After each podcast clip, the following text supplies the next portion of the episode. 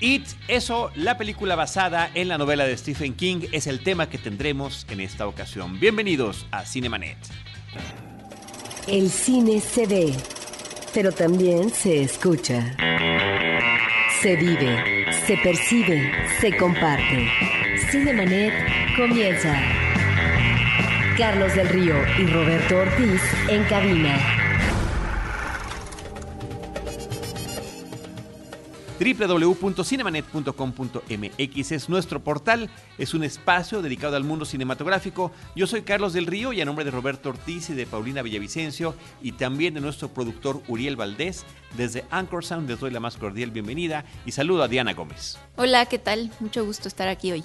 ¿Qué tal, Diana? Pues qué gusto que estés para que le demos la más cordial bienvenida en otro regreso triunfal a los micrófonos de Cinemanet a nuestro querido amigo, colega, hermano y prácticamente coconductor, Antonio Camarillo. ¿Cómo estás, Antonio? Muy bien, Carlos. La gente va a empezar a decir que por qué aparece tanto Antonio Otra Camarillo. vez, No, pero el bueno, público ¿eh? lo pidió. El público lo pide. Sí. Bueno, lo pide hasta nuestro productor. Gracias, que dijo, necesitamos, Sí, y- insistió. Y, lo quiero comentar porque te lo dije en el WhatsApp y, te- y- y por teléfono y demás. Eh, hay mucho entusiasmo por parte de Uriel de que hiciéramos un especial contigo en especial, contigo en particular, sobre esta película. Que fíjate, yo no alcanzaba, le platicaba en el episodio pasado de cartelera a, a Diana, que no alcanzaba yo a medir la gran expectativa que ha generado Mm. este, vamos a llamarle remake, aunque, aunque la versión anterior fue eh, pues una adaptación más en, en- en lenguaje audiovisual, fue miniserie, fue en dos partes para televisión, pero todo el mundo como que la recuerda como película. No sé, aunque, es muy chistoso. o sea, que aunque no la hayan visto en el sí. cine, ¿no? Sí. Eh, nadie la vio en el cine. Nadie. Ah, Y habrá que decir, y lo hemos comentado aquí, que ha habido eh, productos para televisión en Estados Unidos que aquí nos lo ponen en el cine. No fue el caso, nunca pasó eso con, con esta película, eh, con esta miniserie de It. Claro que habría sido, habría sido el caso de Salem Slot, ¿no? De, La Hora del Vampiro que le pusieron aquí, esta miniserie basada en una novela de Stephen King, dirigida eh, por el recién fallecido Toby Hooper.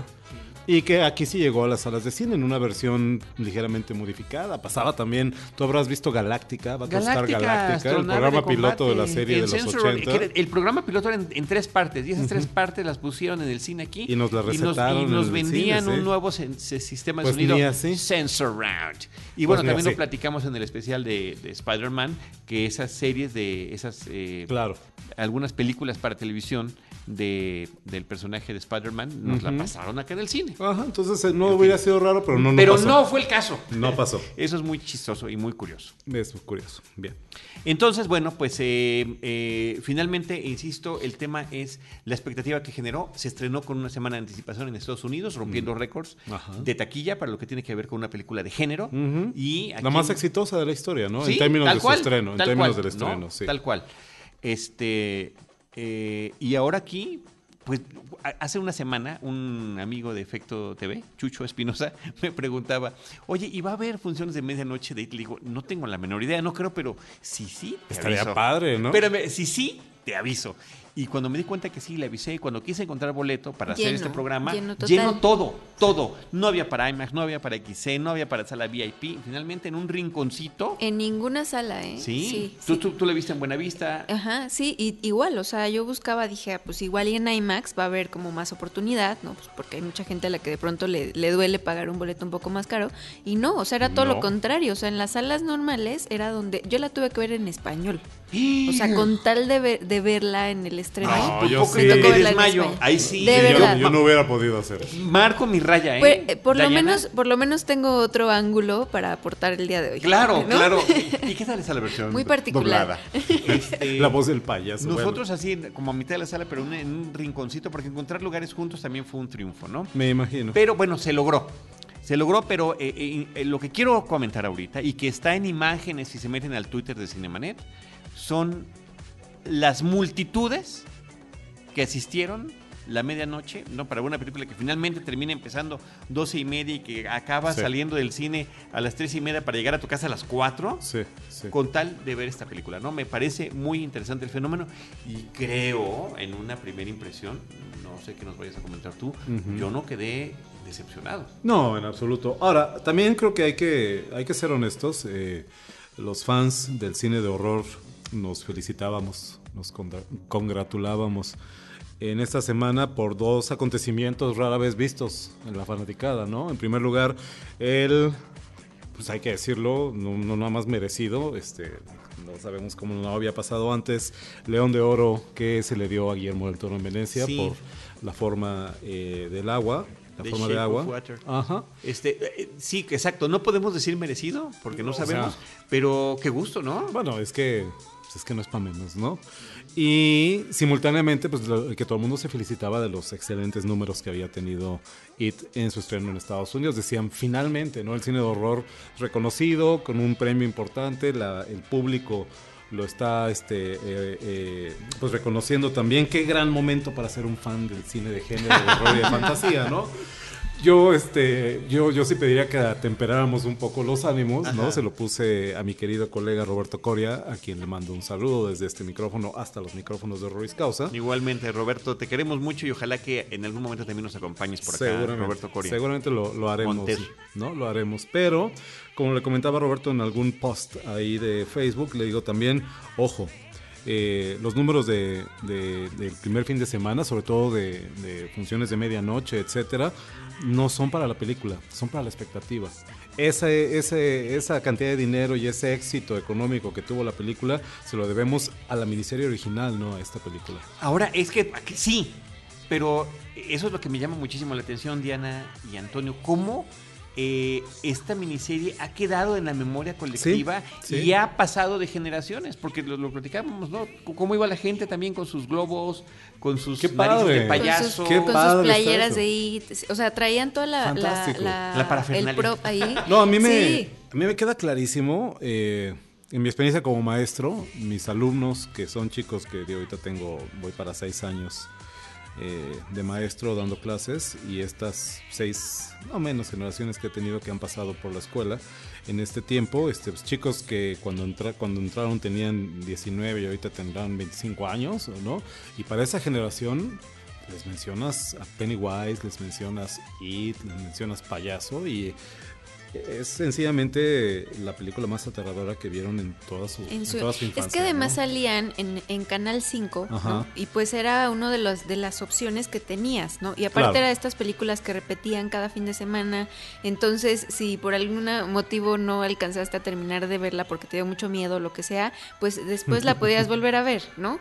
O, Eh, o se ven pedacitos, son esas Sí. que se ven en pedacitos. ¿Saben Sí. con qué me pasaba eso a Los mí? domingos, Con o- la profecía. ¿Tú te acordarás, Carlos del Río, cuando éramos pequeños nosotros? Nuestro equivalente eran, para mí era la profecía y era la hora del vampiro. Salem Slot, la que mencionabas hace un momento, que de niños nos, nos aterraba. Mi, mi hermano y yo todavía nos acordamos de esa escena en Salem Slot cuando este, pues el hermano o el amigo, no me acuerdo qué es, del chico ese que es el protagonista, que muere, etcétera, y que una noche que está en su cama y no puede dormir, de pronto le tocan a la ventana y va a levitando. ahí está, ¿no? O sea, eh, la, la ventana de nuestra habitación era algo, pues no igual, pero pues, eh, era una ventana que la podías descorrer y era un gran ventanal y pues, de pronto nos entraba un miedo en la noche. Entonces lo entiendo, entiendo cómo una película se puede convertir en un, en un acontecimiento generacional, ¿no? Y creo que ese es el caso Y aparte de It. porque en la trama, lo que comentaba con Charlie este, en, el, en el podcast pasado, es justo que, que como niño, o sea, te sientes muy eh, empático con el tema de que tú no, de que los papás o los adultos no podían ver el terror que, que les generaba este payaso.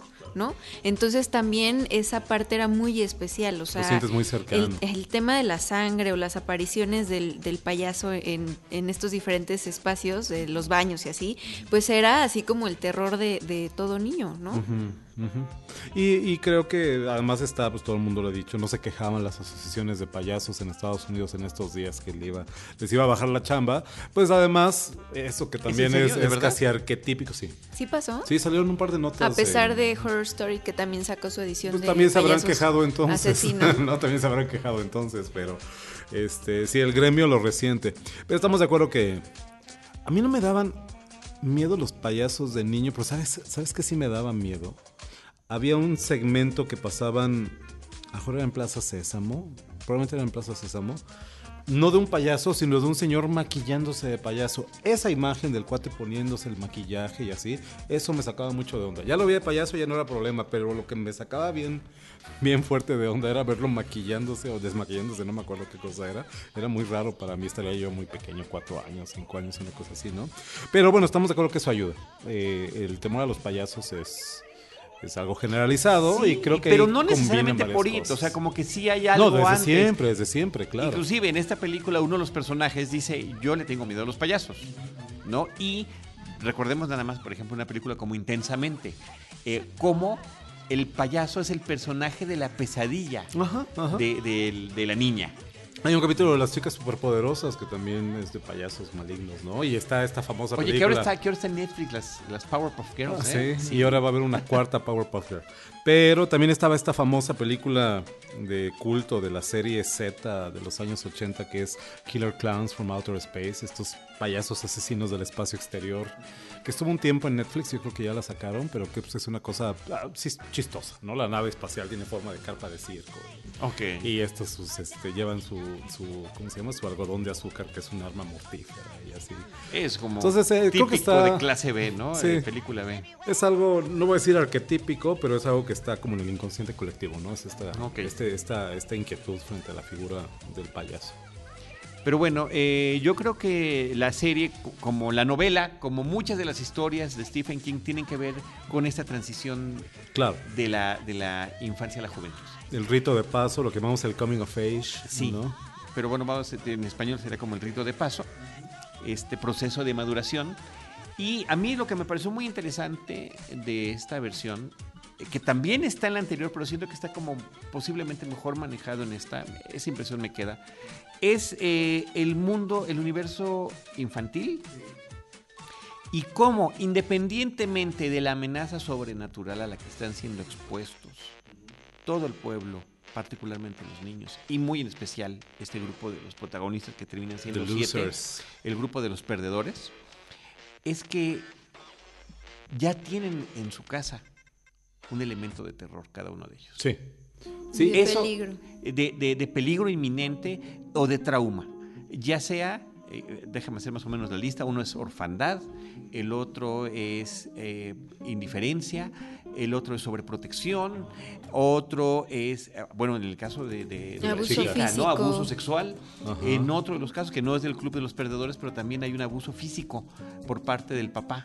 Del, del sheriff del pueblo Del el maloso, el- del el- bully. el bully del, Del bully pueblo, del ¿no? pueblo, ajá. Entonces, como que cada uno de ellos tiene esta carga que ya, que ya, donde la realidad de repente podría ser más aterradora que, que lo sobrenatural. Que cualquier cosa que se les Sí, aparezca, ¿no? Que creo que es mucho el punto de la película, claro. Vamos, al final ahí, al final ahí la, la peli, la historia no, no niega la cruz de su parroquia. Esos son elementos recurrentes en la obra de Stephen King. Hay varios, ¿no? No es nada más el pequeño pueblecito norteamericano y su variedad específica de gótico americano que le llamamos a lo que hace Stephen King, ¿no? El haber trasladado el horror de las criptas y los castillos y los cementerios a, eh, a la América profunda, estos pueblos que no son grandes ciudades, que son pueblecitos, ¿no? Y donde toda esta represión y toda esta carga moral también de la este de la ¿cómo se llama? del, del puritanismo y de la y de la historia particular de los Estados Unidos pues es lo que se termina convirtiendo en el en fuente del horror no Eh, vemos y, y el racismo también intrínseco, Claro, ¿no? En la sociedad Claro, estadounidense. Claro, es parte de lo mismo. Eh, vemos esa misma mecánica en la misma Salem Slot, ¿no? En la hora del vampiro. Vemos esa mecánica también en... Cuenta conmigo, ¿no? Basada Cuenta conmigo, en- por en- supuesto, En The claro, Body, ¿no? En claro. el cuerpo. Es, es- ¿Estás de acuerdo que es muy cercana, Totalmente. ¿no? Hay otro elemento recurrente de la obra de King ahí, que es la figura central del escritor. Spoiler alert, faltan dos, tres años, no sé, pero si han visto la miniserie lo recordarán que nuestro, el que sería lo más cercano a un protagonista en la historia, el chico que es tartamudo en la película, crece para convertirse en un es escritor Bill. Bill. Que es Bill, que crece para convertirse en un escritor en, la, en lo que será eventualmente la segunda parte que creemos está garantizada. ¿Estás de acuerdo en este momento? Sí, no, no, más que garantizada. Como hay escritores también en Cuenta conmigo, el protagonista también crece para convertirse en un Es escritor. Richard Dreyfuss de Es Richard adulto. Dreyfuss sin un crédito, así nada más apareciendo Sí, en la película. Eh, en esta película que es de George Romero, también recientemente finado, eh, que es eh, The Dark Half, la mitad siniestra, la mitad oscura, también el protagonista es un escritor. Entonces, bueno, ese es el universo de King, últimamente, y el universo de esas, de esas infancias fracturadas. Yo recuerdo una frase de Stephen King que él dice que hay que desconfiar de aquellos que dicen que tuvieron una infancia feliz. Y seguramente lo dice más que decirlo, seguramente lo expresa de esa manera en, esa, en, sus, en sus historias, ¿no? Entonces creo que esos son elementos que, que cualquier fan de King los reconoce y que podemos ver de nuevo de manera recurrente en la obra, ¿no? Ahora, lo curioso es eh, eh, de esta, de la carga de la, de la miniserie original, eh, que sirvió a favor de la expectativa de esta película, pero finalmente es, una, es otra parte que están copiando, porque a la hora de dividir la novela en dos partes y hacerla, como fue la miniserie, ¿no? En dos, Pero es que la novela en- es larguísima, en dos ¿no? Son mil, entregas. 1500 A- Ahorita, hojas. ahorita, cosa- ahorita, si quieren, bueno, les cuento, Sí. les cuento mi experiencia personal con It, ¿no? Sí, sí, sí. Lo decíamos hace unos minutos, entiendo que es el, el- el evento terrorífico que definió una generación, la, la miniserie original. Eh, sin embargo, a mí me apena incluso un poco decir que a mí, la verdad es que nunca me gustó particularmente, ¿no? De hecho, eh, leí la novela, no la recuerdo. No, no la leí completa, hay que ser honestos. La verdad es que corría el año de 1990, lo recuerdo perfectamente bien. Estaba yo muy clavado en el cine de horror y estaba muy clavado en Stephen King. Siempre me ha gustado mucho King, pero sobre todo en esa época. Estaba yo en la preparatoria, a punto de salir de la preparatoria y eh, pues le ponía las manos encima a cualquier libro de Stephen King que me pusieran enfrente, ¿no? Compré la novela de It, que efectivamente es un mamotreto, es un ladrillo de este tamaño, es un directorio telefónico de más de mil páginas. Y la verdad, la verdad, la verdad, me apena mucho mucho confesarlo en este espacio, pero iba yo en la página 250 o no llegué ni a la 300 y de pronto yo ya no me acordaba en qué empezaba la historia, salían y salían personajes, situaciones que yo no me acordaba quiénes eran y tenía que andarme regresando y checando otra vez el nombre, yo soy malísimo con Bueno, los son nombres, muchos personajes, ¿no? soy que decirlo, malísimo sí. con los nombres y entonces me perdía y no había llegado yo a la página 300 cuando de pronto vi en las páginas de la revista Fangoria que en poco tiempo salía la adaptación para televisión y dije, ya, me espero a ver la, en la televisión y boté el libro, la verdad, ¿no? Y recuerdo, la verdad no recuerdo, eh, digo, hasta hace un rato que la vi en realidad, no recordaba mucho la, la- la trama. Vi la miniserie, la vi en la televisión cuando la transmitieron, eh, fue un acontecimiento, estaba muy anunciada, etcétera, en ABC o CBS, una cosa así, en cablevisión literalmente, cuando las señales que nos llegaban aquí a los canales de cable eran las señales de la tele gringa, así pum, bajando directamente del satélite, ¿no? Y este, la vi, lo recuerdo bien, la tenía grabada, de hecho la grabé todavía en Betamax, ni siquiera en VHS, de las últimas cosas que grabé. Sí, porque la VHS llegó a mi casa en 1991, me acuerdo muy bien. Y no la recuerdo. O sea, de veras no me acuerdo nada ni de la novela ni Pero de no la me digas que ni siquiera recuerdas la interpretación de Tim Curry como Pennywise. Lo que sucede es que esa la recuerdo, yo creo que es un recuerdo construido con el tiempo porque has visto tantas fotos, ya has visto, has visto tantas referencias, eh, la cantidad de artículos que le habrán dedicado en Fangoria, por ejemplo, se convirtió en un ícono, junto con Freddy Krueger, junto con Jason Voorhees, junto con Michael Myers, con Leatherface, etcétera. O sea, era uno de esos personajes infaltables de ese cine de terror de los años 80. Sí, finales de los años 80, todavía 1990 contaría como los 80. Sí, ¿no? claro, totalmente. Totalmente. Y entonces, este, sí, se convirtió en un fenómeno y creo que es uno de los personajes centrales. Pero, insisto, a mí hasta ahorita que me fui a parar ahí al cine a ver la serie, yo la verdad no recordaba una escena ni del libro ni de Y la que, y película. que de hecho, eh, bueno, yo sí sugeriría que esta película no se viera eh, tratando de hacer comparaciones, aunque se han hecho, Ajá. incluso a nivel imagen, desde Sí. que salió el tráiler, dijeron, ah, mi- side, mira ¿no? la escena de Georgie, ¿no? Cuando va persiguiendo el barco y todo esto, y decían, es que ve, o sea, es justo lo mismo que sucede en, en- en la miniserie, lo mismo que pasa acá, ¿no? Y si te pones a comparar, pues te, te empiezas a notar cómo las hay escenas que se parecen mucho en un principio, pero terminan más sangrientas, ¿no? Es el caso de, de la escena de Georgie eh, con el impermeable amarillo cuando va persiguiendo el barco y es la primera aparición de Pennywise y también eh, sucede cuando está este chico, el, el bully, eh, con la navaja, ¿no? Este, tratando de, de amedrentar a, a- a este loser, ¿no? Y resulta que todo termina mucho más sangriento. Pasa lo mismo con la guerra de, de piedras que Sí, tienen en el río.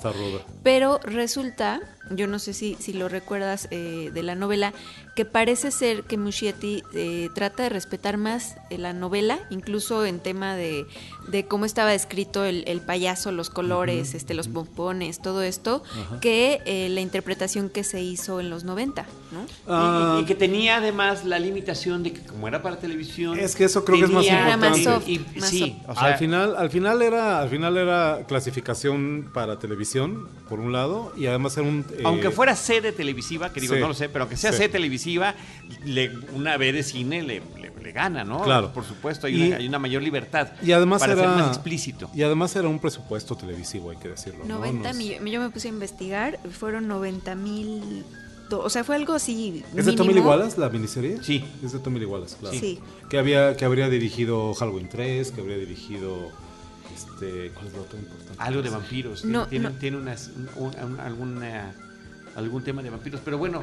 Fueron este, 90 mil dólares lo que costó la miniserie. 90 mil dólares, de Sí, verdad. Wow. contra- De los de 1990, ¿no? Contra 35 millones de dólares que fue lo que costó esta película, que incluso pues consideran que en, en tema de presupuesto es bajo, eh, al lado de otras producciones. Obvio están hablando de superhéroes o cosas Ah, así. comparada con el cine de horror contemporáneo, eso, o sea, es, es una, es un, es una, es un lujo y una, Es una ¿no? superproducción. Es una superproducción cuando las películas de horror cuestan 1, 2, 3 millones de dólares. Una Bueno, pero de su- 35 es un supongo que dineral, está- ¿no? están comparándola, por ejemplo, con, con Claro, Conjuro, claro. que pues costó más o, o así, ¿no? o sea, aunque la tendencia, dicen, pues es, es justo tratar de gastarlo menos, ¿no? Claro, en estas sí. producciones. No, y se nota, y entonces creo que hay una, una diferencia importante. Los tiempos, evidentemente, no son los mismos. Este fenómeno por el que la gente siempre dice.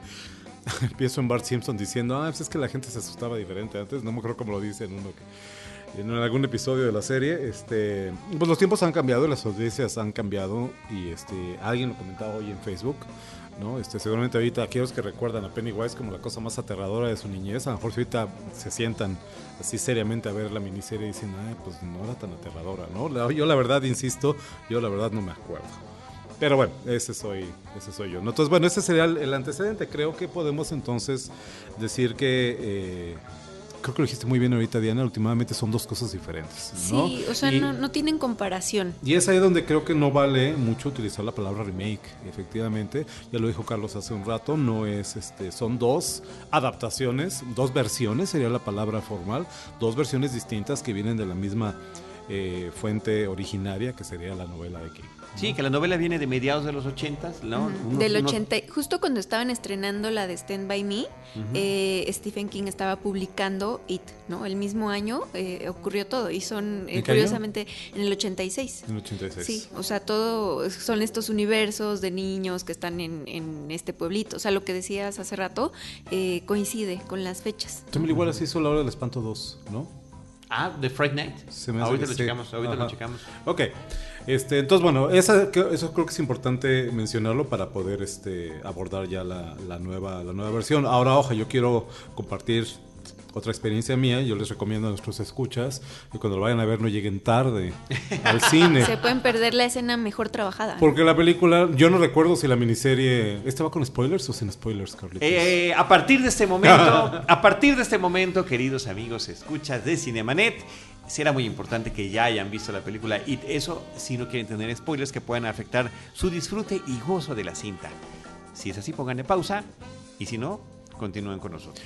Y si no, ya lo estaba yo diciendo, este, si todavía me escuchan, los que no lo han visto, no vayan a llegar tarde porque la famosa escena del barquito charcos de agua este, que se termina yendo por la coladera. Yo no recuerdo con dónde estaba en la, en la serie original, insisto, no me acuerdo de nada, pero aquí es la, la escena que También abre es, la eh, película. también es la escena inicial. ¿Sí? Sí, justo. O sea, eh, de- por eso yo creo que la gente empezaba a comparar tanto porque eh, es la escena inicial. O Sí, sea, pues no se la pueden perder. No lleguen tarde al cine, me pasó a mí, me tuve que colar a la siguiente función sin que nadie me viera para poder ver lo que me había faltado y este yo recomiendo que tengan cuidado con eso. Pero creo que a partir de ahí, eh, pues tú nos podrás decir, Diana, qué tanto efectivamente, en- qué tanto se parecen y qué tanto no. porque- Pues eh, digamos que, que como la escena inicial es esa, la de la del niño persiguiendo el barquito y el hermano haciéndole el barquito y todo esto, eh, pareciera que es el remake eh, tal cual, nada más que con más recursos, más producción y todo esto, ¿no? Pero la realidad es que llega un punto en el que te das cuenta de que, de que es otro producto distinto. O sea, eh, el mismo, la misma creación de, de Pennywise es, es otra, ¿no? O sea, yo eh, estaba como muy renuente simplemente al tema de los dientes, ¿no? Que fueran Sí. cuadrados y De porque conejito. y, ajá, de conejito tierno y todo esto, pero después te vas dando cuenta eh, justificadamente por qué es así, ¿no? Eh, pues no, no- son dos cosas distintas. Lo que hablábamos de, del- de estos niños que ya no son inocentes, hay un niño que, sí- que va descubriendo las cosas porque va e investiga él solo en la biblioteca, Sí. eh, cosa que no, creo que no es el sucedía gordito, ¿no? Se llama Ben. que no sucedía como tal en, en la miniserie, por ejemplo, ¿no? Oye, nada más, perdón, en la escena inicial no recuerdo yo que fuera tan violenta. En No. el No, no momento lo del es, encuentro no con, con Pennywise, por ejemplo, el No tema sucede. del brazo No pasa. no sucede en la anterior, pero sí viene directamente de la novela. Sí, exactamente. O sea, eh, eh, la censura que hubo para que estuviera en televisión es esa, ¿no? Desde, desde- eh, y es de las escenas más eh, bonitas y mejor trabajadas de toda la película. De pronto, yo sí me aburrí. En algún punto dije, bueno, ya que ahora vamos esta a nueva? en esta nueva, en la de 2017, yo sí decía, bueno, o sea, ya qué más sigue, ¿no? O sea, y eh, no sé, estas escenas hacen como muy rico. No sé si se dieron cuenta eh, o si me estoy adelantando mucho, Ajá. pero eh, también siento que la- una escena donde está Beverly, que como personaje me gustaría abordarlo mucho más. eh, eh, pues profundamente hay una referencia a, a la película de, de Carrie, ¿no? De Claro. Carrie. De sí, Carrie. sí, sí, sí, sí, por supuesto. También Sí. tiene el baño, uno- el baño también- de sangre, ¿no? También Por tiene el una baño obsesión por ahí Stephen King, lo veníamos platicando ahorita. La doctora Blanca López y yo dice, algo tiene Stephen King con eso de que, ¿no? Las cuestiones femeninas, sí, exactamente, claro, que es recurrente claro, también, claro, aparece en Carrie. Pues es que fue un, un niño, creo que solamente fue criado por su mamá, ¿no? Entonces este tema sí es importante. Ok, bien.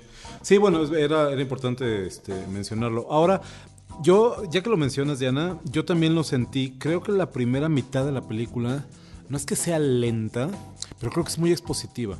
Es muy expositiva, desarrolla bien, lo cual se agradece. Además, eh, la historia rápidamente, pero lo mejor posible de cada uno de nuestros personajes, de los miembros de esta pandilla de los perdedores, este, su situación, quiénes son, etcétera, cómo se conocen, cómo se relacionan.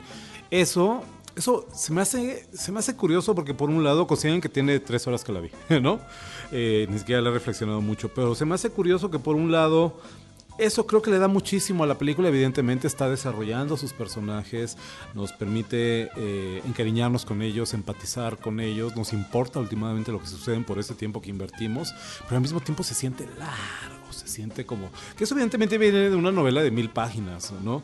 que se habría este, tomado todo su tiempo King para desarrollarlo, esta cantidad de personajes. Últimamente, así es como funciona la literatura, no tienes presiones de tiempo, ¿no? La gente se puede llevar un año leyendo el libro, o 30 como yo ahorita, ahorita voy a mi casa y lo vuelvo a... Pero este, eso creo que se siente. Y esas escenas de pronto agarra un ritmo raro la película porque ya que saca toda la exposición, entonces vienen todos los ataques de Pennywise y se siente monótona. Es ataque tras ataque tras ataque y no sube, no baja. Es como agarra una cierta monotonía, que creo es a lo que tú te refieres, eh, pues hacia la mitad de la película. Pero además hay un tema de estas eh, apariciones o estos sustos eh, del principio de la película donde parece que estás viendo eh, cualquier otra película Sí, Uriel y El Conjuro sí, y todo y que aparte con este apoyo de sonido que también es monótono, o sea, de pronto sí injustificado. Si ves la miniserie, pues no tiene casi nada de, de este apoyo, obviamente este de, de sonido cinematográfico y acá sí, ¿no? Y son clichés, o sea, ya sabes que cuando va a salir este el, el, el- La criatura. en la criatura, el monstruo, ajá, pues aparece ahí el violincito o algo, ¿no? Fí- Fíjate que acabas de decir algo bien importante que no había considerado. Tal vez, tal vez la miniserie llevaba la de ganar ahí.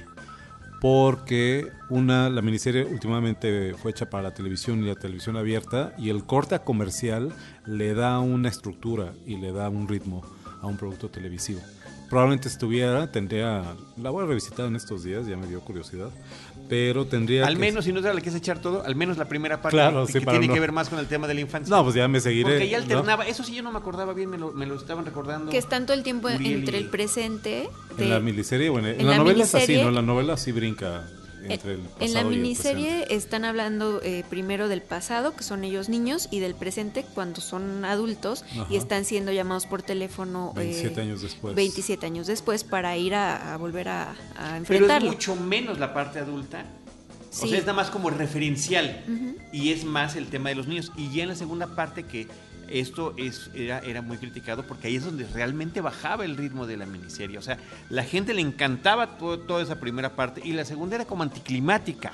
El tema de ellos como adultos regresando al pueblito y enfrentándose nuevamente a la criatura. Les perderíamos, a lo mejor perderíamos ahí un poco Que, esto que que ese estaba. sería ahorita el gran reto Para de esta nueva ¿no? versión, eh, para la siguiente Creo que invertimos, creo que invertimos mucho emocionalmente en estos chicos, son buenos actores, son este hacíamos la broma ahorita que la fui a ver, este chico Ben, por eso preguntaba el gordito que va a investigar y demás, íbamos saliendo de la sala y le digo, le digo a Blanca, le digo, este, y ese, y ese niño gordito creció para convertirse en Guillermo del Toro, ¿no? O sea, tiene como esa onda así, súper así como bien tierno y es como, pero bien aguerrido. Pues, Es que, ¿no? pues, pues, lo dices de broma, pero el mismo Guillermo del Toro lo ha manifestado Mira. a través de su obra Ajá. con eh, en Troll Hunter con el amigo del personaje principal. claro, claro, claro. Y él lo ha expuesto. Sí. Es una, es, soy yo, pues, Soy yo. o sea, es una manifestación, es una referencia Ajá. a mi propia infancia. De acuerdo, ¿no? Completamente de acuerdo. Entonces creo que tiene un poco de problemas de ritmo en ese sentido.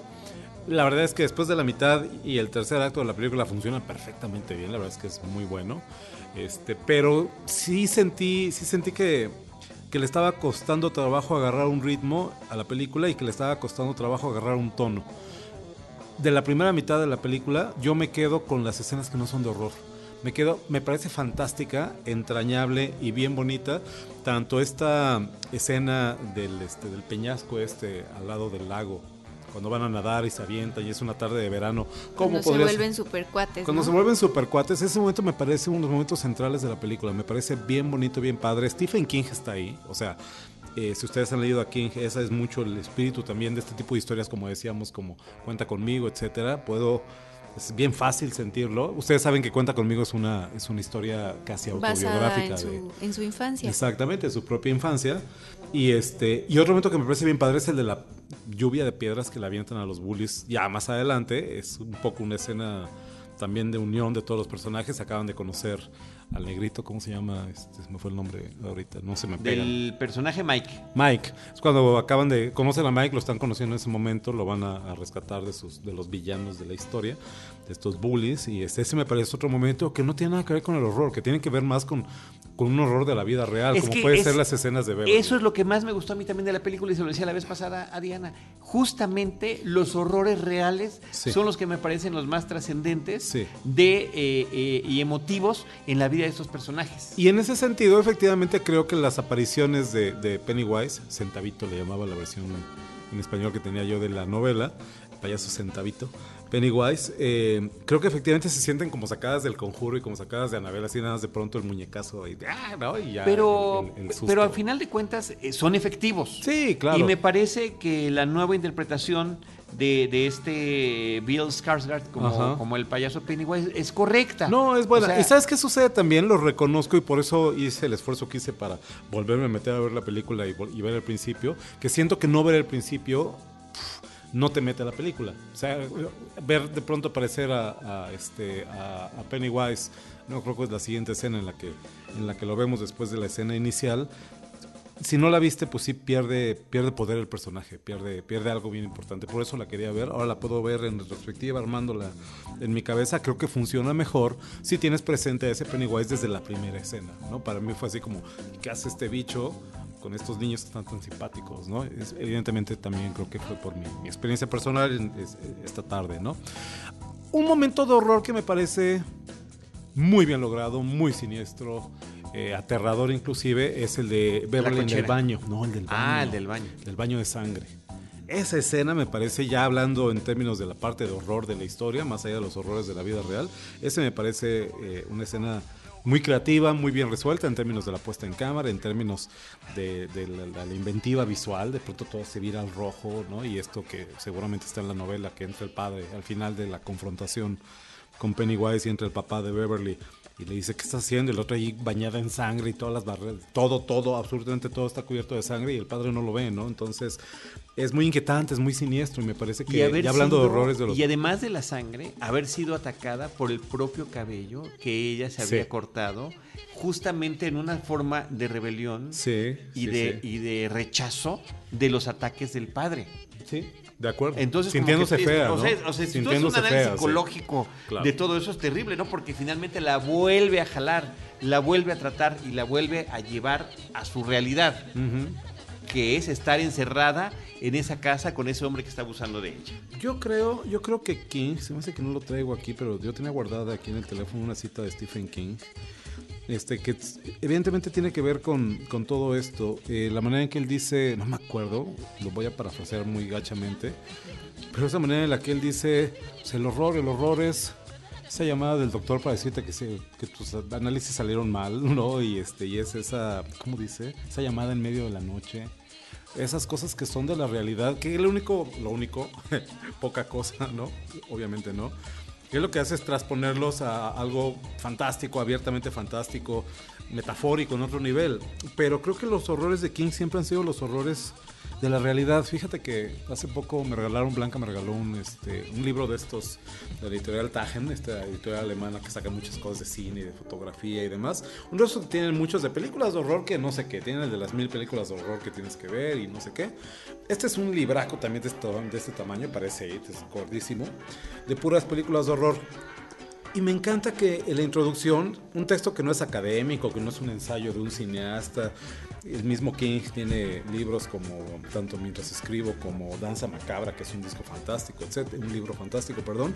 Este libro que es un pequeño compendio de películas de horror, ¿no? que no es académico ni mucho menos, en la introducción, que no tengo idea quién escribe, lo primero que pone, el horror es lo real. Y es verdad.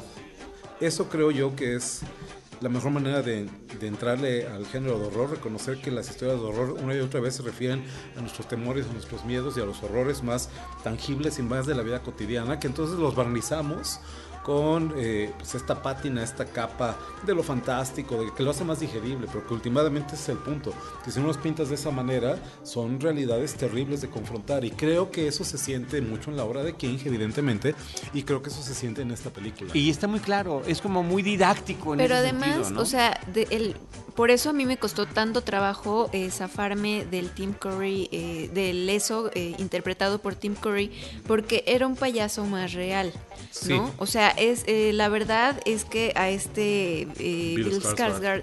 Eh, me costó trabajo como creerle por la, la estética que tenía, ¿no? De hecho, eh, me puse como un poco a investigar el- la creación de- del personaje de eso desde para la miniserie y decían que en realidad eh, Curry fue el que exigió que no tuviera tanto maquillaje y todo esto porque ya estaba como un poco harto de, de estas caracterizaciones que le tomaban mucho tiempo y ya había hecho eh, películas como Legend, que fue donde Claro. fue un monstruo con cuernos. Darkness, él es Darkness. Entonces no aguantaba, o sea, Tom Cruise. Con Tom Cruise, claro. no iba a soportar volver a tener el peso de, de, de un, no sé, prostéticos o no sé qué No, le y hayan también puesto. para que ¿no? lo dejaran hacer su chamba, ¿no? Para, para que él actuara y que el, el horror estuviera en su, en su representación y no en la caracterización. Pues ahí está. ¿no? O sea, Pero la también expresión este, facial, sobre todo, ¿no? Me ¿De parece que Bill es o de- increíble, o de de Curry? Tim, de Tim, Ah. De Tim Curry. Claro, sí, pues se buscan actores eh, con una expresión facial eh, particular, ¿no? También hablaban de que para el- el- el- la selección de este nuevo chico, de Bill Skar- Skar- Skarsgård, eh, pues hubo también ahí, eh, él contaba, no sé a quién le, le platicó a Jimmy Fallon en una entrevista que con sus hermanos, o sea, eh, este chico eh, sueco viene de una familia de actores así, todos son actores, ¿no? Hombres actores y su mamá creo que es la única que se dedica a la medicina o cualquier otra cosa.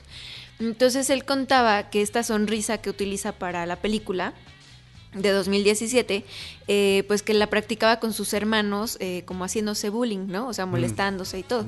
Entonces, eh, pues eh, justo eh, la selección de, de los actores se daba un poco eh, en esto de, o sea, no podían hacer como, como el maquillaje y todos los diseños sin tener al actor ya eh, seleccionado. Claro. ¿No? Y bueno, hablando un poco también y saliéndome del tema, eh, este chico es, aparte de modelo, este, Y de hijo de, y hijo de Stellan Skarsgård, ¿no? o sea, ¿no? De un actorazo que ha salido en hermano del otro un Skarsgård, chico este. Lars von- Trier, ¿no? O sea, ha salido en muchas películas y creo que también eso, eh, pues, habla de, de la práctica y de la calidad actoral que puede llegar a tener. No, pues ponemos de la influencia y de la, de la- ¿no? De Por la- lo menos. del ejemplo en casa, podríamos decirlo. Fíjate que tienes razón, lo había platicado mi cuate Raúl Camarena, que desde aquí también lo mando a saludar, lo puso en su Facebook en estos días, dice, pues es que el punto del, del- Pennywise de Tim Curry es que era un payaso común y corriente, y ahí le dejas al a la figura del payaso hacer lo suyo y asustar a quien le dé miedo a los payasos, no más por ser un payaso, y a Tim Curry hacer su chamba, ¿no? Dice este... Pienso, por ejemplo, en Anabel, la muñeca Anabel, que cuando la ves dices, es que ¿quién podría querer tener eso en su casa? ¿Sabes? O sea, la ves y en el momento que la ves dices, esta cosa es malvada, esta cosa es del demonio, ¿no? Pasa lo mismo con este Pennywise, lo desde que lo ves eso yo digo con el 90% "Este un- de las muñecas. Sí, bueno. Este, y las que parecen inofensivas son las peores, como la Barbie, ¿no? Pero, eh, pero pasa lo mismo con este, lo ves y es el momento que aparece dices, este, este es el demonio encarnado, ¿no? Evidentemente, no hay ese juego que me parece que era importante también y una característica eh, de la primera adaptación de la miniserie. Aquí sí dices, bueno, ya sabemos de entrada que, bueno, todo el mundo lo sabe, evidentemente, ¿no? Pero sabemos de entrada que este, que este payaso es maligno y que se los va a comer a todos al No, final. y que además, o sea, lo que, lo que creo que Curry alucinaba era cuando su personaje se convertía en esta araña o en cualquier otra cosa. Bueno, que la araña es la cosa más criticada de la, de la Sí, versión original, sí, ¿no? porque es chafa, ¿no? Sí. Y, y la verdad es que en ese sentido, pues por eso decíamos, el remake o esta nueva interpretación de la historia, pues eh, lo supera por mucho porque tiene más recursos, ¿no? En ese sentido, un avance de tecnología, eh, Y simplemente... que todavía no llegamos a ese punto. Además, en el, en el- en el- al punto de esa revelación o de ese descubrimiento de la criatura tal cual. Eso Claro. no sucede aquí. Ah, no, no pasa aquí. es- eso no, pero hay, hay la- la recursos, este, como cuando están viendo, que también sale en el tráiler, o sea, ni siquiera es spoiler, que están viendo esta proyección eh, y de pronto se empieza a, a ver la figura de, de Pennywise eh, cuando se, Que a se mí le destapa. me gusta mucho. es muy me parece- bonita, me parece que es de las más efectiva. bonitas. Todo lo que sucede ahí en esa cochera cuando, Sí. cuando se reúnen para hacer su gran plan. Sí. Lo único que no me gusta es que no hayan tenido que ajustar el proyector para que el mapa de la ciudad antigua con la proyección Claro, de los fue planos muy nuevos, fácil, ¿no? o sea, estaba quedó tal cual. y luego ¿no? se cae, luego se cae el proyector y esos este, focos que son la cosa más frágil del universo, se rebota por el piso y sigue proyectando, claro. Es una película, es la magia del cine, chicos. Pero fíjate que este, hay que decirlo en términos de efectos visuales y del uso del CGI, este recurso que me gustaría pensar que ya... sobreutilizado de repente. que de pronto es sobreutilizado, que me gustaría pensar que a estas alturas la gente ya sabe utilizar mejor. Creo que está bastante bien utilizado aquí. No Creo se que se integra tanto. bien, sí, no se siente, se integra bien a los maquillajes más físicos, protésicos, etcétera, los prostéticos. Y, y creo que funciona y le da este un, un viso de realidad a, la- a la apariencia monstruosa de Pennywise cuando finalmente la revela, no los dientes y lo, lo- lo- y que, No, que es no, una no. cosa que es una cosa muy siniestra porque juegan con esto que es como divertido, es un payaso ¿no? y, y rebota y es como medio de hule, pero pues también es una cosa monstruosa, ¿no? Bueno, Eso cuando, cuando dicen que es un payaso bailarín, o sea, la verdad es que a este, a este nuevo actor no se la creo tanto como a Curry. O sea, Curry sí saca este carisma Es que donde, Curry es un gran mimo, donde lo ¿no? puedes Curry querer, cosa, ¿no? sí. Pero sabes que es alguien malo, ¿no? Y a este siempre lo, lo lees como alguien, pues, eh, malvado, ¿no? Sí, pero creo que en términos de efectos, creo que la, la película funciona, funciona muy bien también, ¿no? Y otra cosa que funciona muy bien y que me parece interesante es que aunque estemos ante la mitad de la historia, esta película cierra. Mm. O sea, tú puedes Claro. quedarte sin tener la oportunidad de ver la siguiente y no pasa nada. Es Sin una saber que película va- que hay una sin siguiente, saber, ¿no? Sin saber lo que podría suceder en la siguiente. Que tú lo veías como una, Como algo una decepcionante. falla, porque no hay este cliffhanger. Y a mí me encanta que no haya cliffhanger. A mí también. O sea, me encanta que la película pueda cerrar allí. Oye, quizá vaya a regresar y quizá no. Bueno, pues no lo Pero sé. es que entonces Ju- para qué, me, para qué me ponen continuará, o sea, si no me Dice dan como este gancho, dice, ¿no? ¿para qué me dicen que va a seguir si si no me dejaron como picado? No, eh, pero es queriendo- que antes, pero es que antes, bueno, sí, eh, estaba pensando al final de Volver al Futuro, que al final sí sale así de vamos, de regreso al futuro, ¿no? Este, no Aunque lo no sé. estaba planeado que fuera un Sí, cliffhanger. sí, no, que era nada más un juego, broma, ¿no? sí. Eh, Como el episodio 4 de, de George Lucas. Pero fíjate que a mí me, me, este, me parece curioso que lo mismo ocurría, no me acuerdo si esta la platicamos en este espacio, con La Torre Oscura.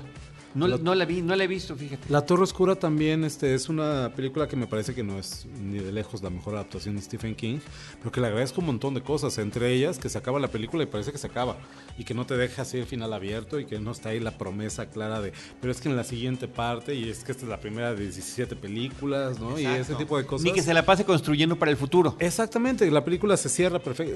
Dark Tower se cierra bien. Si hay eh, un par de guiños que los entendidos pueden identificar como, como el anuncio de la siguiente película, ¿no? Igual acá, los que ya conocen la miniserie, los que han leído el libro, pues saben que falta la mitad de la historia por contar.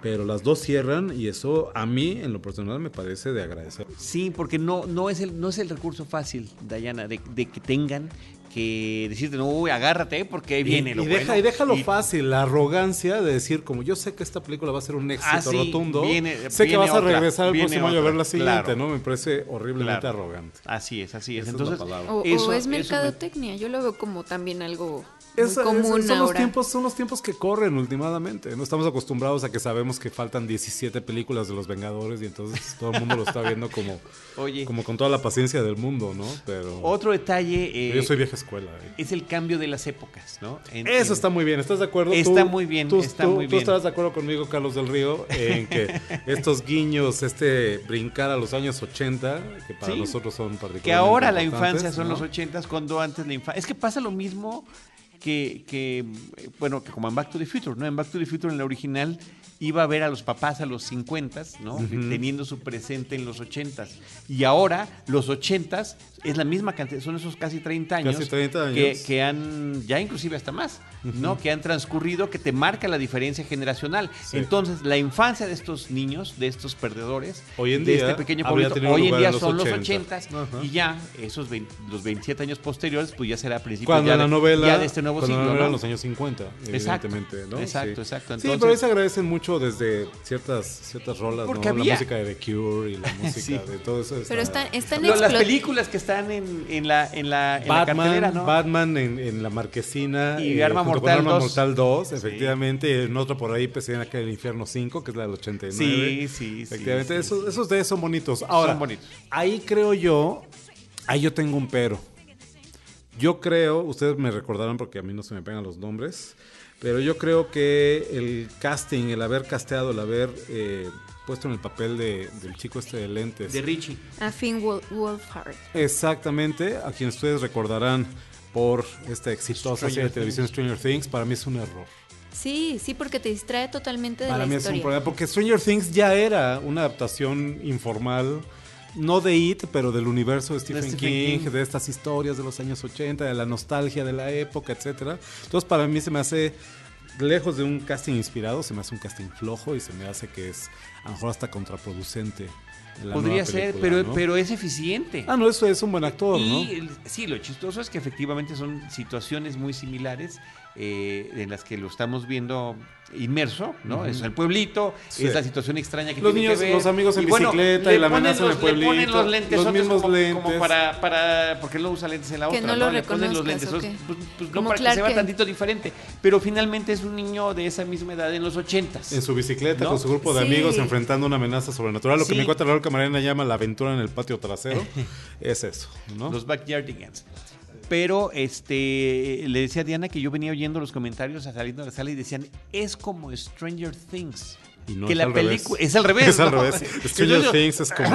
es como, es al revés. Eh, Es por eso digo que es, que es contraproducente. Creo sí, que. no, no, no, no, sí. Yo me cae re bien el chico, creo que lo hace bien. Lo hace muy bien. Me dice, me dice Blanca que él siente que el personaje no está como bien desarrollado, es el que crece para convertirse en comediante cuando es más. Yo lo, yo lo vi todo el parte, tiempo ¿no? como que no estaba metido totalmente en la, en la problemática de los demás. Pero Recordemos porque porque no se estaba, porque burlaba. no estaba metido. Porque efectivamente no, está, no Como había un sido. Espectador, así No había soda- todavía. Él era el único que no había sido víctima. Por eso es que era el, el outsider. Para él era en ese fácil. sentido, era Sí. muy fácil burlarse y era muy fácil descartar todo.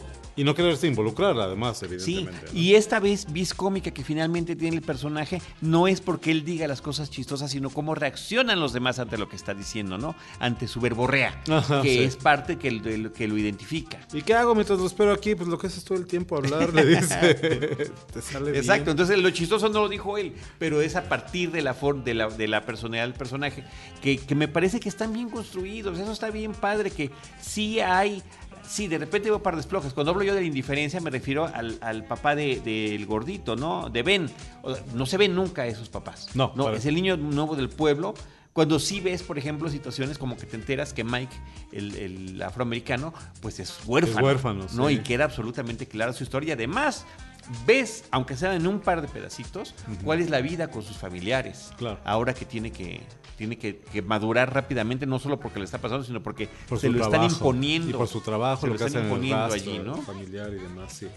Sí, exacto. Así es. Pero bueno, esa, este, decíamos ahorita, los 80 como actualización de lo que hubieran sido en los 50 en la versión original, creo que funciona, sí, bastante bien. Eso está padre Sí. a pesar de estas conexiones o estas confusiones con cosas como Stranger Things, ¿no? Así es. Y, y, de, y hay otros como el personaje de Eri, me parece que también está muy bien justificada la sobreprotección de la madre, ¿no? Sí. Que pareciera casi, casi la mamá de Pink Floyd The Wall, ¿no? De la, de la película. Ajá, ajá. Eh, nada más le falta que estire sus brazos porque también maneja ese tipo de obesidad Sí. para cubrirlo y No, maneja un pacer. ¿no?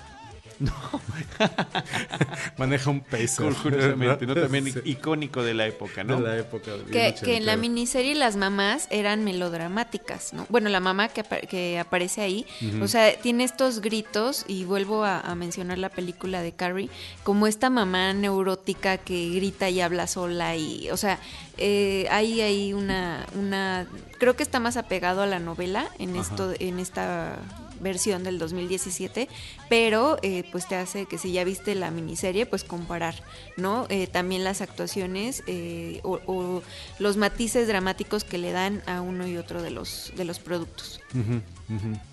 ¿Qué más? ¿Qué más les gusta? Bueno, este, eh, en el caso de Stanley, el niño judío, Mm. es, es la decepción del padre. Sí. Finalmente no, el, el abuso es que, mm, oh, pues ni modo, ¿no? Ya, Eh. o sea, so- eres el hijo Eres el hijo del rabino. y del no te- rabino y no puedes decir bien las frases, no te aprendes bien los textos, déjalo, ¿no? Sí. Termina con esa inseguridad justamente a partir de que el padre eh, lo ve como una, un- una gran decepción para él. Entonces te digo, cada uno de ellos Y tiene querías, esta y querías platicar el caso de Beverly, que me parece que es... No, bueno, Beverly tenía ganas Es de platicar, que este, es Diana. totalmente, o sea, una Beverly más desarrollada que ellos en, en el sentido físico. Pero primero ¿no? que nada, gran casting. O sea, Sí. me parece que eh, tanto. Que vuelve el- a ser pelirroja como en la novela y no como en la miniserie que es de cabello negro. ¿no? Ajá. ¿No era, ¿No era pelirroja la miniserie? Me acuerdo de No, las fotos de Fangoria. es- pero es me castaña, acuerdo bien, ¿no? No me acuerdo bien. Este, y que aparte es un sueño de niña, es preciosa. Eh, sí, chiquilla. no, bonita. encantadora, pero además sí. le toca justamente eh, representar una serie de estados de ánimo distintos a lo largo de la película. Posiblemente la que más, Sí. eh, más eh, sentimientos tiene que expresar a lo largo de la historia. Ajá.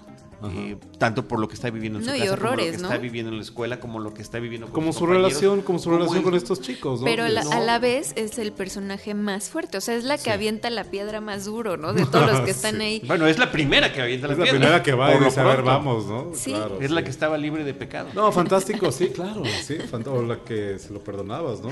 La, este, fantástico el personaje, fantástico el casting, creo que la chica lo hace muy bien, no sé quién sea la, la actriz, este, pero, Se llama Sofía Lills. pero de nuevo, eso es algo que, Fíjense qué importante es esto. Esta es una estrategia elemental o básica a la hora de hacer una película de horror. Si tú quieres que la gente compre los elementos más fantásticos de la historia, pues los elementos más realistas, por difíciles y duros que sean, tienen que estar bien representados en la pantalla, ¿no? Y creo que esa realidad terrible que enfrentan los niños, pero particularmente ella, donde la película, ya lo decía Carlos, no se anda por las ramas para decir si este es un caso de abuso sexual. Yo quería, Es bien fuerte. yo quería que no fuera eso. O sea, decía no, o sea, espero que en algún punto de esta historia eso no le pase. O sea, estaba así como de, ¿no? Tratando de, de- de manipular así como de- a, a distancia, que- sí. así de no, esto es un sueño, o sea, como que no sucediera. ¿no? Ese, es, ese es Pennywise, Sí. ¿no? No, pues No, ese es bueno, un monstruo peor que em- Pennywise. Es peor. Y Sí. empezarías, a- si fuera así la peli- si fuera así la manipulación, pues empiezas diciendo que no se, que no se muera Eddie, ¿no? Que ese pequeño niño tan encantador, ¿no? Mm. Además el más pequeño de los personajes que vemos. ya lo decimos, ya lo decimos, ya lo decía hace rato, el horror es lo real. El horror son esas cosas terribles de la vida que, pues hazle como quieras, pero ahí están, ¿no? Y no se van a ir porque tú cierres los ojos. Creo que esa es un poco la idea. Creo que está muy bien. Creo que se ha habido, se ha abordado, perdón, la controversia en estos días con respecto al mismo King, lo ha mencionado, eh, con respecto a la que sería, habría sido en esta versión la, escena final, la famosa escena de la orgía en la novela. Sí, no, el, tema de que la chica con tal de que de, de que el grupo se mantenga unido, Ujú. termina teniendo relaciones Con ¿no? todos. con, con todos los con todos los, los niños, ¿no? Y finalmente, tanto en la versión original como en esta, Ajá. es una cosa que No, inconcebible que- en una, inconcebible, en una película, exactamente, ¿no? En una película o en una mucho más en la televisión en 1990, ¿no? Este King la defiende, yo insisto, yo estoy un poco fuera de la controversia, ni me acordaba, pero sí de nuevo.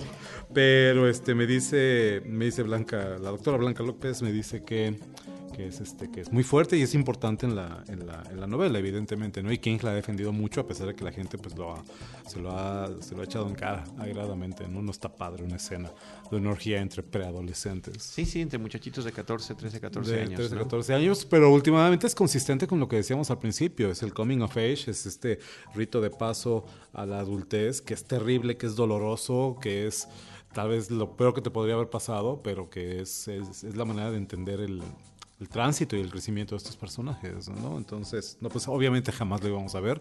Han cambiado las cosas en 30 años, pero no tanto. No, No sí, tanto, no. sí, Tal no vez tanto. hasta en 27 años que saquen la versión. Ahora, también está el rumor, que yo no lo he podido comprobar, de que la versión que nos ha llegado a México es una versión censurada de la película. No lo sé. Ah, No no, yo no creo. había Lo han dicho, eso, lo han dicho mucho que, la, que la que la- Pero la ¿en qué país está- iban a admitir eso? O sea, En Estados Unidos la película es clasificación R, es rated R o restricted. Sí, Y aquí en es- México Es el equivalente a clasificación C para nosotros. Sí, y aquí es una es una es una B, es una B15, ¿no? Entonces, yo he escuchado el rumor, insisto, no puedo asegurarlo de que la versión que llega a México está está tijereteada, está censurada, ¿no? No lo sé. En este ánimo, que es mucho del cine de horror y sobre todo el horror más industrial, más de los grandes estudios de la industria establecida de Hollywood, pues tratar de llevar la mayor cantidad de gente posible a las, a las pantallas. Algo que a los fans del horror les tenía, nos tenía muy contentos, decía hace rato en estos días, es que una película clasificación R, en una época en la que ya no se hace cine clasificación R, hubiera tenido esa respuesta perdón, del público y, y- tuviera estos resultados de taquilla, ¿no? Eh, entonces no lo sé, no sé si efectivamente aquí... Pues no lo sé, pero no me parece una película R ahora que la estoy viendo. No me parece una película de que No, estoy o sea, es sí. totalmente PG-13. Es muy, es muy amistosa, es muy amistosa para los adolescentes y adultos, ¿no? Salvo por la lamentada orgía, pero este, creo que sí, tiene su sangre, tiene sus momentos muy violentos también, pero no veo nada aquí que, que efectivamente no, no verías en, en cualquier película clasificación B. Sí, sí, sí, efectivamente. Pues lo que, lo que nos queda ahora es esperar qué es lo que pasa con, con la siguiente entrega. que Eh, está proyectada hasta ahorita para mediados de 2018. Bueno, Demasiado tanto. pronto, ¿eh? Sí, no es Demasiado tanto. pronto. Que bueno, ya la deben de tener encarriladísima y bueno, evidentemente con los resultados en taquilla, pues no creo que haya ninguna duda de que se va a, a proceder con la secuela. Pero es el ¿no? gran reto, insisto yo, porque es la parte flojísima, flojísima de la original. O ¿Qué sea, habría- hay- hay un- Diana nos dirá en diferencia, la ¿eh? Novela- parecen esas dos, esos dos eh, capítulos de la miniserie, parecen dos películas Sí, diferentes. no, porque también está muy fuerte, o sea, cuando ves la, la miniserie, es muy fuerte ver cómo eh, lo que has, lo que te marca de niño, lo que haces de niño, es en lo que a veces te conviertes como en un adulto. Y retomo el tema de Beverly eh, como una chica abusada por su padre en, en la miniserie, nada más físicamente, o sea, por... Golpeado, por- perdón, sí. no, no es físicamente, su papá es como, como bipolar, y entonces cualquier cosa así de traes una falda chiquita, la regaña de más y todo. Pero... Pero en la miniserie quedaba implícito esa relación, ¿eh? no Pero tan no claro tanto, como está claro. en esta. Y ella termina buscando esas mismas relaciones de, de abuso. Claro, en las primeras escenas este, tiene un novio que la trata como chancla. Yo no me imagino en esta versión de 2017 al Que público, Beverly quiere- no, al público que- admitiendo una Beverly así. O sea, dada No, la tendencia que hay en cuanto que a, protagonistas. que, que así es. Pero quizás no correspondería con la Beverly que, nos- que nos han presentado en esta película. Claro. Ahorita, claro. Sí, porque no es agachona. No, claro. exacto, no es la Beverly que se dejaría. Ahí estaría, ahí estaría una actualización de las cosas a, a la sensibilidad de los de la segunda década. Pero eh, bueno, ahí, ¿no? ahí sí ya es especulación y tendremos que esperar para ver qué tanto respeto hay en ese sentido al, Claro. al O personaje. sea, pero sí te da curiosidad saber en qué se van a convertir. O sea, al final ¿Qué y cómo los van a, a reinterpretar este en esta adaptación, ¿no? Pues No mencionamos, no mencionamos el papel que habría jugado Kari Fukunaga, director original de la serie y co-guionista de la película, perdón, y co-guionista de esta nueva versión y que habrá de- habría dejado, eh, pues no tirado, pero habría abandonado el proyecto eh, antes de llevarlo a buen término, evidentemente. Dicen que por pues la renuencia del estudio a hacer una, una historia genuinamente oscura y de veras. ¿Tú este, crees que de verdad hubiera sido mucho más no, es- sórdida? no lo digo, no, no que lo crea yo, este, es, es lo que se comenta, ¿no? que, que Fukunaga, que ustedes recordarán por, bueno, nada más por esta, eh, esta película fantástica que se llama, este, Tenemos una película aquí en México que hizo que se llama Sin Nombre. Sin ¿no? Nombre, es Por la que quiero es decir, sí, Sin Nombre es sensacional, fantástica, Es es un sensacional. peliculón, Es ¿no? sensacional. pero bueno, que ustedes recordarán por la con, primera con Paulina temporada. Gaitán y Tenoch Huerta salen en esa película. No, peliculón, ¿eh? es fantástica. Pero que ustedes recordarán más en estos géneros y en este tipo de historias por la primera temporada de True Detective, ¿no? ¿Y cuál es la otra que tiene? Se me va ahorita, este... Bueno, ahorita, ahorita lo checamos, pero... eh, que pues todo el mundo dice que habría sido seguramente algo más arrojado, más... Un poquito menos a la segura, que... Estoy de acuerdo, a lo mejor esta adaptación juega un poco a la segura. Sí, comercialmente hablando, pues ahí están los resultados. O sea, Sí. ni siquiera ha pasado el primer fin de semana y ya estamos hablando de salas eh, pues abarrotadas. ¿no? Entonces, Bueno, de él es Beast of No Nation. De la- Claro, la, la Beast de, of No la de Nation, claro. Ne- la película de Netflix. De ¿no? Netflix, gran película también. No es un O sea, gran es como la primera gran película de Netflix. Ajá, con la que rompieron hace un par de años. No, es este un director para mí notable. Creo que Kari Fukunaga hay que, hay que Sí. seguirle la Pero pista. sin nombre, la película sin nombre, así se llama, sin Sí, nombre. Sin nombre. No, no, sí, no así como eso, nombre. vamos a hablar de eso, bueno, vamos a hablar de la película sin nombre. Es una gran película. es una la- película la que que recuperar de verdad. Sí. El tema, la forma en la que está tratado. Oye, bueno, pero también hay que destacar eh, en, el, el- el trabajo que hizo And- Andy Muschietti, finalmente Claro. el director argentino que hizo esto. Me parece Ustedes que- recordarán por ¿Quién- una película quién- que me parece muy menor. Quien vio su película, eh, pues en Argentina supongo, ¿no? Eh, se llamaba It, el payaso asesino. O sea, ya era el spoiler así de que el payaso iba a cometer fechorías, ¿no? Que ustedes recordarán por esta película que me parece muy menor, que es Mamá, producida por Guillermo del Toro. Este, el corto, yo tuve la oportunidad de verlo en algún festival en Sitges, de Sitges allá en Barcelona. Fantástico el corto. Estará en internet, evidentemente. Este, la película, híjole, no sé, salvo su mejor opinión, ese tramo final de la peli, spoiler alert, cuando finalmente el espantajo de la mamá se aparece y casi que se sienta a platicar con ellos y lo estás viendo tú en la pantalla y dices, pues es un efecto, ¿no? Así, pierde completamente, se le va de las manos hacia el final. Me parece, a mí, a mí no me gusta esa película. Mamá creo que se le va un poco de las manos, pero... mm, de mamá. Pero bueno, finalmente todo lo que hizo antes sirvió para que llegara a- Claro, por a- al punto en el que pudiera manejar de esta forma. Sí, le película, confiar ¿no? una película de este tipo. Sí. Y creo que lo hace muy bien, ¿no? O sea, creo que la película está bien dirigida, está bien llevada, no, no hace agua, no se le va Pues las con las es- dificultades que siempre hay con los repartos infantiles, ¿no? Sí, claro, y tan diversos, tanto personaje, ¿no? Este, muy de menos están, el chico judío, hay ratos en que sientes está parado mirando, ¿no? Que sí, es un poco su, su función en la historia, es el que nunca se termina de meter en, Sí. el, en el tema, es el que ese sí era un spoiler de la siguiente película, mejor no lo decimos, ¿no? Pero este sí es, es ese, ¿no? Entonces, es ese, no eso. Entonces, creo que este está bien, por ese lado está muy bien. Creo que hace buen trabajo el señor Muschietti. Bueno, pues ahí está. ¿Algún comentario final que tengas, este Antonio? Ah, sobre la película creo que es muy recomendable, vale mucho la pena que la vayan a ver, que la vean en el cine, que lleguen temprano, ya lo dije, porque la primera La- escena es es muy super- importante, esa primera escena es muy importante, pero yo quisiera despedirme anotando, Es como ver sin tiburón sin ver la escena de la chica en la playa. claro, por supuesto, exactamente. No, yo quisiera, yo quisiera despedirme anotando que yo me, yo nos congratulo a todos y me da muchísimo gusto ver que en el año 2017 Stephen King tiene dos películas en cartelera.